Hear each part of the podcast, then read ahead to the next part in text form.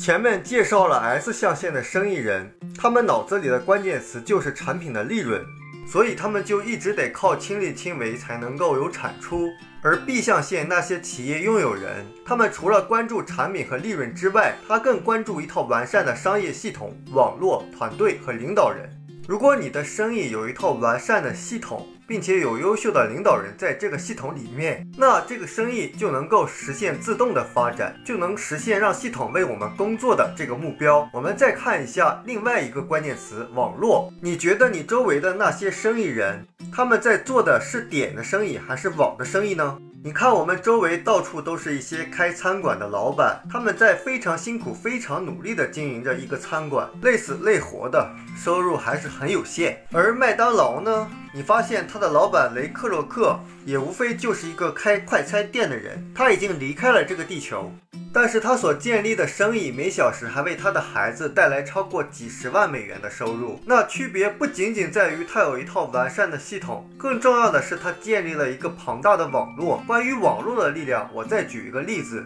假如说我邀请你，咱们一起来合伙做一个茶叶蛋的生意。当你一听说卖茶叶蛋，脑海里会不会想起在火车站或者汽车站那些卖茶叶蛋的人？风吹雨淋，而且那个煮茶叶蛋的那个盘里的汤黑的都看不见底儿了。城管来了就会落荒而逃。你说我怎么会做那样的生意呢？你发现长期处在左象限的人们，当你跟他聊一个生意的时候，他的关注点就是你有什么产品，我卖这个产品能够赚多少钱。他一想，这个茶叶蛋我一个卖一块钱，一天卖一百个，都卖了才挣一百块钱，何况还有成本呢？另外也不一定能卖一百个呀。你发现人们只是关注自己的时间、自己的努力，那我跟你这样来说，咱不是自己去卖这个茶叶蛋，而是我认识七幺幺的老板，他在全世界有超过四千家便利店。咱们把这个茶叶蛋放到他便利店去卖。假如说一个便利店一天还是卖一百个茶叶蛋，那么四千家店一天就是四十万个茶叶蛋。我们就按一个茶叶蛋赚一毛钱来算，你一天的纯利润是四万块钱，一个月有超过一百二十万的利润。不管你是拥有四千家分店，还是有四千个人去一块流通这个产品，你会发现它所产生的营业额都是惊人的。你发现如果超过四千家店来卖，茶茶叶蛋的话，光营业额每个月就会超过千万，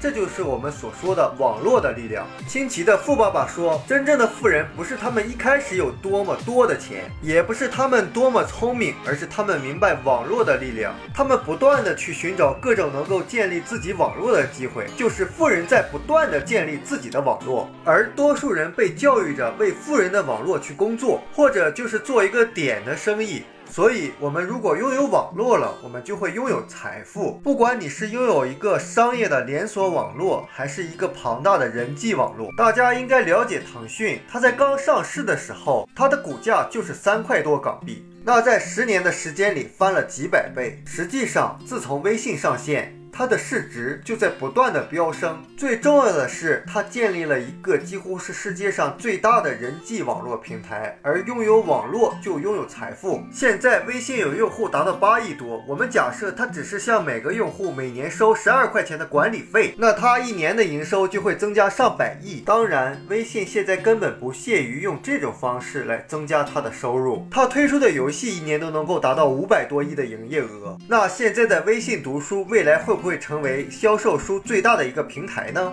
所以这里的关键就是拥有网络就拥有财富。所以，我们每个人不仅要关注去找更好的工作机会，同时也要关注去寻找如何能够建立自己网络的机会。